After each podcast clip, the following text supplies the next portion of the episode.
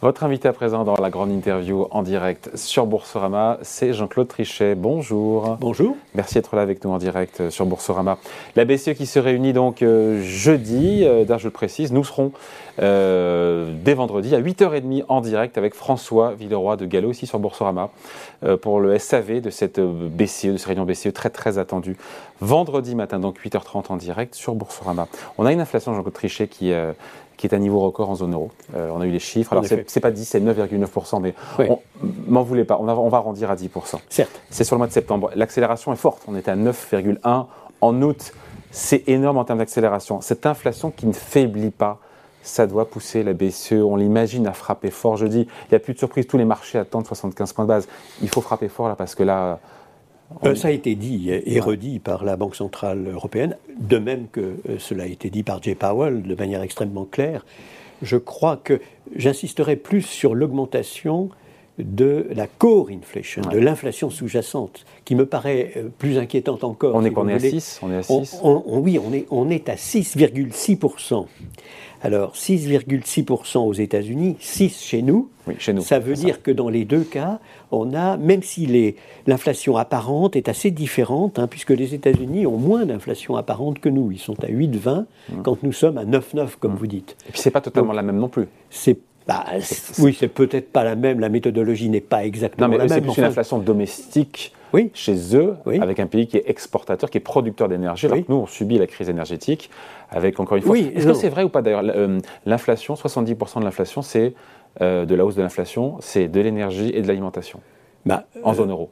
Je ne suis pas sûr, parce que lorsque j'ai d'un côté 9,9 et de l'autre côté 6. ça fait Donc euh, vous calculez, oui. Un peu moins ça fait 60%, si on veut simplifier.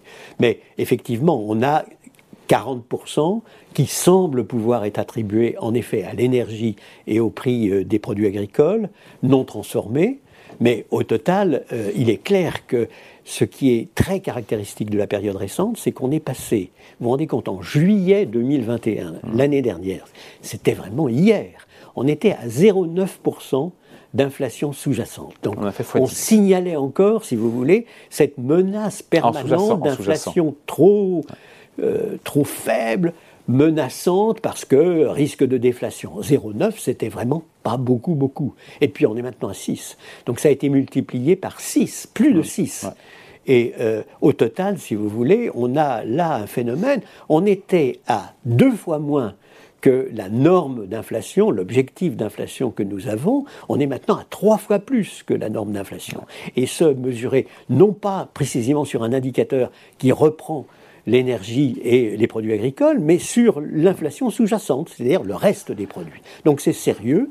Les banques centrales ont manifesté leur volonté de rétablir les choses, de les remettre en ordre, de reprendre le contrôle dans une perspective de moyen terme à 2%. Et euh, je crois qu'elles sont crédibles, dans la mesure naturellement où elles feront ce qu'elles ont dit, c'est-à-dire qu'elles prendront les mesures pour assurer à l'ensemble des agents économiques. En même temps, Christine Lagarde reconnaît ne pas savoir quand sera ce pic d'inflation. On se dit que si même Christine Lagarde ne sait pas, c'est-à-dire qu'on est, c'est difficile de piloter quand on est dans le brouillard. Donc aucun, aucun, euh, et heureusement d'ailleurs, aucun banquier central ne dit je sais euh, ce qui va se passer, parce que les choses peuvent changer à tout moment. Euh, même sans recourir à la géostratégie, à la guerre en Ukraine, etc. Donc on est vraiment dans un monde où il faut être aussi pragmatique que possible ce que Christine Lagarde est et, ce que François Villeroy de Gallo est, et certainement ce que Jay Powell et ses collègues de l'Open Market Committee euh, sont. Donc au total, si vous voulez, ce qui est sûr, c'est qu'ils ont annoncé les uns et les autres qu'ils feraient tout ce qui serait nécessaire, y compris en augmentant les taux dans les prochaines réunions. Mmh. Ça a été préannoncé. Donc Donc c'est pas simplement euh, jeudi prochain, c'est encore après. C'est comme ça que la Banque Centrale Européenne a annoncé qu'elle allait continuer à hausser les taux d'intérêt. Même chose aux États-Unis. Alors on va voir, il y a un, certain décalage, comme vous le savez, entre les États-Unis et l'Europe. Décalage qui se manifeste de manière euh, inopportune, je dois dire, dans les, dans l'échange. Mais enfin, au total, je crois qu'on peut faire confiance aux banques centrales pour continuer à faire ce qui est nécessaire. Et pour le moment, il faut parler avec beaucoup de prudence, mais il me semble que les observateurs les participants du marché ont tendance à croire qu'effectivement, à moyen terme, on va revenir à la stabilité des prix au sens où on l'a défini, c'est-à-dire... Prévision BCE sur 2024, 2,3% d'inflation. Il y a beaucoup, beaucoup d'experts qui n'y croient pas. Écoutez, euh, on, va voir. Hein, euh, Christine Lagarde qui disait quand même, on s'en souvient aussi, on est en décembre 2021, euh, une hausse de taux en 2022 est improbable. Oui. C'est de dire que non, mais, les, le monde est mouvant. Hein, oui, il vaut mieux regarder l'avenir et le futur que le passé. Jay Powell a dit l'inflation est totalement transitoire et nous reviendrons à 2% en 2022. Hein, Comment C'était encore dit euh, deux mois avant la fin de l'année précédente. Donc on voit bien, si vous voulez, que euh, tout ça, euh, il y a eu du retard à l'allumage, c'est clair. Il y a beaucoup de raisons pour ça, d'ailleurs. Euh, il ne faut pas insister euh, trop, trop, lourdement. À mon avis, on a eu cette, ce consensus, ce mainstream consensus pour penser que, puisqu'on avait eu une inflation très faible au cours de 10 ans, ça allait continuer comme ça. Il n'y avait pas de raison que ça continue pas indéfiniment. Beaucoup d'économistes avaient même ruiné un peu à l'avance leur crédit en disant il faut, en prendre, faut prendre tout ça en compte. Maintenant, l'inflation et les taux d'intérêt sont désespérément bas, donc faites tout ce qu'il faut dépenser plus, emprunter plus, etc. Euh, il y a eu tout un courant très puissant dans ce domaine aux États-Unis comme dans le reste du monde. Et donc, euh, au total, si vous voulez, il a fallu lutter contre ce consensus. C'est ce qu'ont fait quand même les banques centrales au total. Et euh, elles ont, à mon avis, fait en effet rattraper, disons, en augmentant assez rapidement les taux d'intérêt, le retard qu'elles avaient pris à l'allumage, si je puis dire. On peut calmer l'inflation sans provoquer une récession? Parce que même J. Powell admet que ça va être très compliqué. Et d'ailleurs, dans l'histoire, c'est Nouriel Roubini qui expliquait que dans l'histoire, ça n'était jamais arrivé qu'avec une inflation au-delà de 5%, euh, l'atterrissage se fasse sans récession. Vous savez, euh, le, thème de la récession est un thème très complexe. Si vous prenez la définition technique de la récession... Deux trimestres de baisse. Deux trimestres de baisse. C'est le cas aux États-Unis. Premier trimestre négatif, deuxième trimestre négatif mmh. pour l'économie réelle dans, les deux cas. d'emplois. Oui, alors, donc, donc, on a une nouvelle définition. C'est pas grave que ce soit négatif sur le premier trimestre et le second trimestre, pourvu que vous ayez un bon marché de l'emploi. Le marché de l'emploi lui-même étant complexe parce qu'il y a les euh, travailleurs qui quittent le marché de l'emploi aux États-Unis, et c'est assez important. Alors, ça vous donne apparemment un marché de l'emploi meilleur, évidemment, mmh. puisqu'il y a moins de demandes d'emploi. Mais cette euh, diminution de la demande ne doit pas nécessairement être interprétée comme signalant une économie florissante, puisque précisément l'économie réelle a été négative. Je regardais euh, tout dernièrement encore euh, les PMI, vous savez, l'indice des directeurs d'achat. Mmh.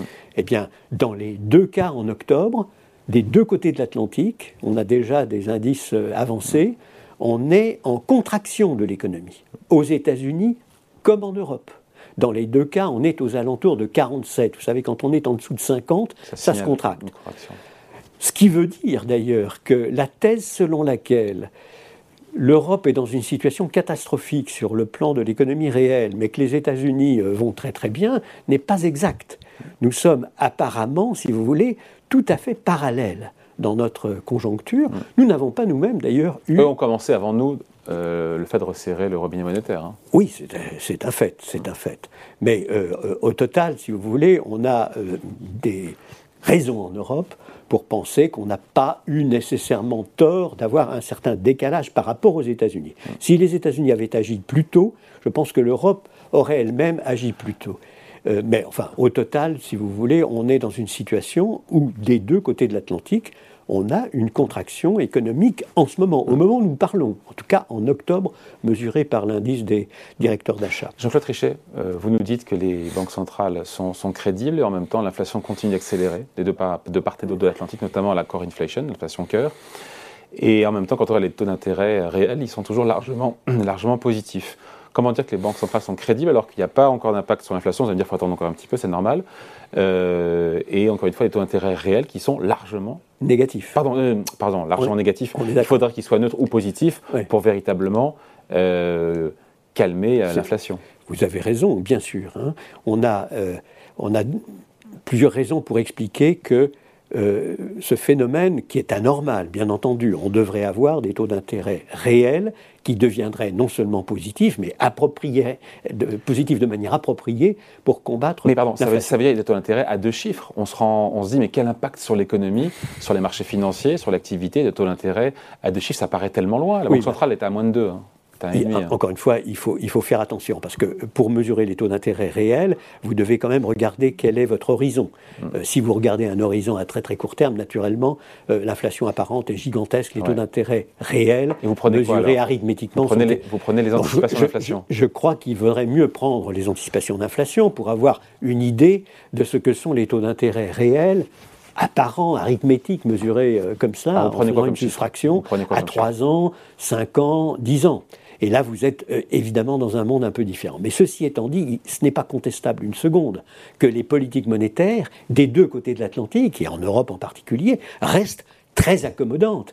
Et chez nous, très très accommodantes. D'autant plus d'ailleurs que euh, nous avons euh, une, des changes qui nous font importer de l'inflation en plus. Hein. Donc on a là, de ce point de vue-là, un problème qui me semble très très sérieux si on peut y revenir, je suis prêt à répondre à une question sur est-ce qu'il pourrait y avoir un accord international pour euh, essayer, si vous voulez, de reprendre un contrôle euh, de euh, le contrôle de change et notamment d'un dollar qui, qui finalement un peu tôt, non? va peut-être un peu tôt, mais c'est pas. Certains disent c'est complètement exclu, et moi je ne l'exclus pas parce que j'ai pu observer que chaque fois qu'il y a eu un consensus international, ça a marché. Bon, on peut revenir là-dessus.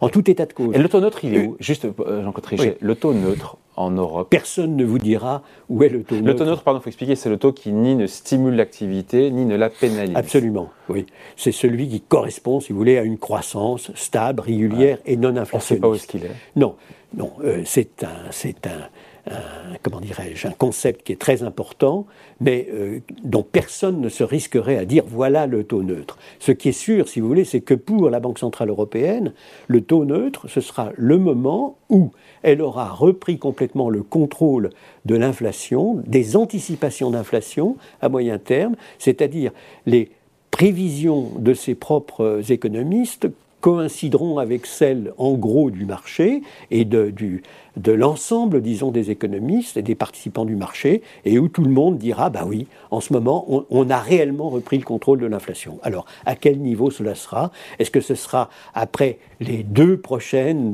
importantes, probablement, augmentations de taux d'intérêt? Est-ce qu'il faudra aller plus loin? Les marchés attendent 75 points de base, c'est quasiment acté. Hein, tout ça dépend. On aura ça jeudi. Tout ça dépend. Oui, enfin, on, va voir une nouvelle fois.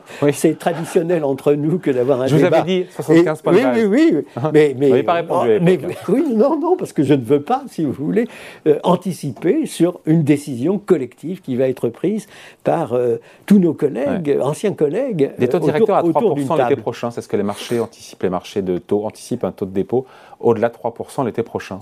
C'est raisonnable d'anticiper ça? Oh, Encore une fois, on va voir. Euh, ce qui est clair, c'est que même à ce niveau-là, on n'est pas en présence d'une anomalie flagrante.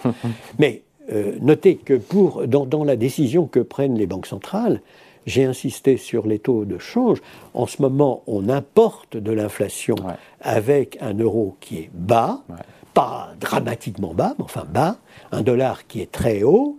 Pour les Américains non plus, c'est pas très favorable. Naturellement, ils importent de la désinflation avec leur, euh, leur monnaie, mais ils euh, comment dirais-je, se handicape énormément sur le plan de l'économie réelle. Et vous parliez de récession, effectivement, la récession américaine ne va pas être simplifiée avec un dollar qui handicape formidablement leurs propres exportations. Après, il y a un autre sujet, Jean-Claude Trichet, euh, la BCE qui est très attendue sur la réduction de la taille de son bilan. 9 000, un peu moins de 9 000 milliards d'euros, et il y a 5 000 qui correspondent à des obligations souveraines et corporates, il y a 2 000 de de prêts bancaires géants des, TLTRO. Euh, il faut envoyer un signal de la part de la Banque Centrale Européenne.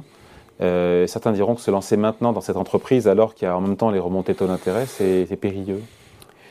J'ai toujours été personnellement pour que l'on prenne les deux décisions, celle qui concerne les taux d'intérêt conventionnels, disons, politique monétaire conventionnelle, et celle qui concerne le quantitatif, entre guillemets, vous le qualifiez comme vous voulez, devait être séparée que c'était une erreur que de les lier trop étroitement. Ça nous a gênés d'ailleurs. C'est un des facteurs qui a gêné Jay Powell et Christine Lagarde pour hausser les taux dans la période récente, parce qu'ils étaient coincés en ayant dit on ne haussera les taux que lorsqu'on arrêtera les achats nets hmm. de valeurs valeur négociables.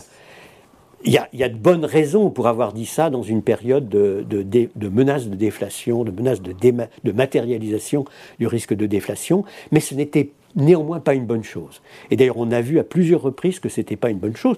Tout dernièrement, parce que ça a gêné la hausse des taux d'intérêt, on aurait à mon avis, dû pouvoir augmenter les taux d'intérêt tout en ne changeant pas les anticipations qui avaient été données, les forward guidance mm. qui avaient été données aux participants du marché sur les aspects quantitatifs. Mais enfin, bon, tout ça c'est de l'histoire ancienne. À mon avis, il faut vraiment prendre les deux décisions de manière indépendante. Les taux d'intérêt, c'est fondamental dans la période présente. Euh, le quantitatif doit être mesuré avec beaucoup de précautions, à mon avis. En quoi ça permet de lutter contre le, de réduire le bilan de la Banque Centrale Européenne, ça permet de lutter contre l'inflation. Qu'on comprenne bien, ce n'est pas évident pour le commun des ben, mortels. Hein. Si vous voulez, le, raisonnement euh, qui est, euh, incontestable, c'est que dans les deux cas, vous essayez euh, d'être aussi accommodant que possible lorsque vous achetez hmm. des valeurs négociables sur le marché ou lorsque vous baissez les taux d'intérêt. En achetant des valeurs négociables sur les marchés, vous poussez à la baisse les taux d'intérêt correspondant à moyen et long terme, ou même très long terme. Donc on voit bien, si vous voulez, qu'effectivement, là, vous vous attaquez à l'ensemble de la courbe de rendement, de la yield curve, et pas simplement à la partie la plus courte du marché. Mais ce faisant, vous êtes aussi dans un domaine assez différent, dans un domaine qui est proprement financier, dans un domaine où il peut y avoir des coups de tabac financiers ou des, imperfections du marché qui font que le secteur privé, par exemple, ne fonctionne plus normalement comme intermédiateur et donc la Banque centrale doit se substituer. Donc je, je crois qu'il faut vraiment regarder de très très près. Ceci dit, dans une perspective de retour à la normale, qui est notre perspective, hein, mmh. on reviendrait progressivement à une situation dans laquelle le secteur privé ferait son boulot, qu'il n'a pas mm. fait pendant toute une période très longue, euh, on reviendrait à une situation dans laquelle les risques sont équilibrés. Il y a autant de risques d'inflation que de moindre inflation. Mm. Là, on peut espérer en effet que les bilans des banques centrales, qui sont démesurés, absolument démesurés en ce moment, diminuent progressivement en ayant une logique de diminution qui, à mon avis, doit être très très couplés sur leur analyse du secteur financier et de la manière dont fonctionne l'intermédiation privée.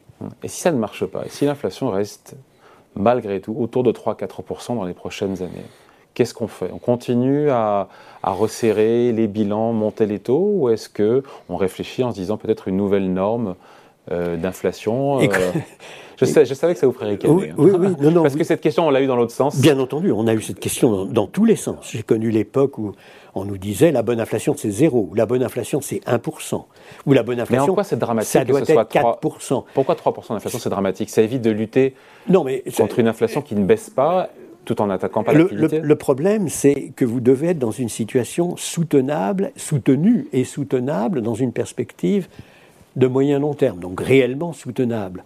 Si vous êtes euh, si vous dites c'est pas très important, bon, on passe de 2 à 3, puis 4, puis 5, puis 6, ça s'arrête plus.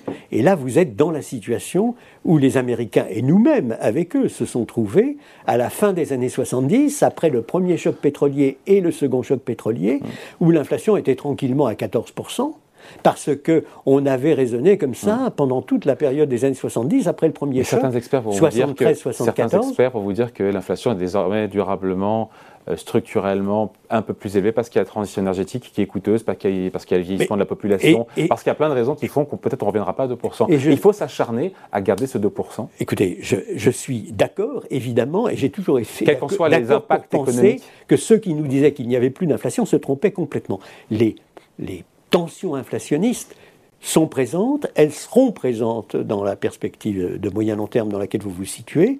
Et bien entendu, vous avez tout à fait raison, la transition verte est un des facteurs qui fait que nous devons avoir des, poussées d'inflation plus importantes et aussi d'ailleurs accessoirement des taux d'intérêt réels mmh. significativement plus importants que ceux qu'on a connus dans le passé. Mmh. Donc il y a deux, deux aspects de la transition verte qui sont généralement négligés, mais il y a un coût à la transition verte et ce coût n'est pas négligeable. Mais ceci étant dit, si vous voulez, encore une fois, si vous laissez l'inflation filer, à un moment ou à un autre, il faut en reprendre le contrôle. Reprendre le contrôle de l'inflation, comme l'a fait Paul Volcker au début des années 80, ça veut dire mettre les taux d'intérêt non pas à 3%, 3,5%, mmh. mais à 19 ou 20. On pourrait, créer, on pourrait plus faire ça aujourd'hui. Créer une récession monumentale, évidemment, et puis se retrouver avec une crise financière mondiale également monumentale. Personne ne le souhaite. Donc, ben, personne ne le souhaite. Donc, il faut que les banques centrales, dès maintenant, aidées par l'ensemble des autres partenaires, fassent leur travail, ce qu'elles font en ce moment, ce qu'elles font en étant relativement crédibles, puisqu'on l'a vu, les anticipations d'inflation à trois mm. ans ne sont pas catastrophiques du tout, du tout. Elles sont à combien d'ailleurs? Ça dépend de la mesure. Mais certains vous diront, euh, pour, euh, pour euh, le, les, professional forecasters, les, prévisionnistes professionnels, ils sont à quelque chose, à, à 3 ans, comme 2,4 Mm, mm. Vous voyez Donc on n'est on pas en présence de ce que vous dites, c'est-à-dire d'une inflation, d'une dérive. Mais il y a aussi le marché, quand vous regardez les marchés financiers, ils vous donnent aussi quelque chose qui est de cet ordre de grandeur. Et ce, aux États-Unis comme en Europe. Ils se trompent peut-être complètement, il ne faut croire personne, si vous voulez, sinon, à mon avis, que les banques centrales feront ce qu'il faut pour préserver la stabilité des prix, dont encore une fois, c'est pas quelque chose de nouveau. Moi, quand j'étais président de la Banque Centrale Européenne, je pouvais aller à Berlin en 2011 en disant notre inflation moyenne depuis la création de l'euro, c'est 1,97%. Mmh. Ah. Et c'est mieux que ce que le Deutsche Mark a fait pendant 40 ans. Mais ce n'est pas non plus zéro, bien entendu. Et il me semble, si vous voulez, que nos concitoyens s'attendent à ce que. Euh, des autorités, et en l'occurrence l'autorité la plus responsable dans ce domaine, c'est-à-dire la Banque centrale, fasse ce qu'il faut pour qu'on arrive en effet à la stabilité des prix. Nos concitoyens sont extraordinairement attachés à la stabilité des prix, et ils ont raison.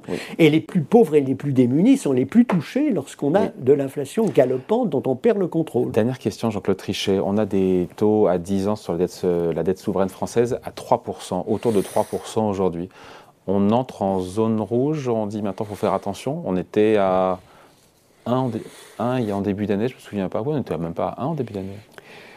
Euh, oui, on a même été plus bas. Euh, il faut toujours faire attention. Et dire qu'il ne faut pas faire attention était une thèse complètement erronée, naturellement, enfin, dont on voit maintenant qu'elle était complètement erronée, selon laquelle on allait éternellement avoir une inflation très basse et des taux d'intérêt extrêmement bas. Il faut toujours faire attention. Toutes choses égales d'ailleurs, on vous compare toujours à vos partenaires. Parce que quand vous demandez de l'argent au marché international, des capitaux, euh, ben, les épargnants regardent avec attention votre propre crédibilité. Et de ce point de vue-là, c'est vrai, la France doit faire très attention.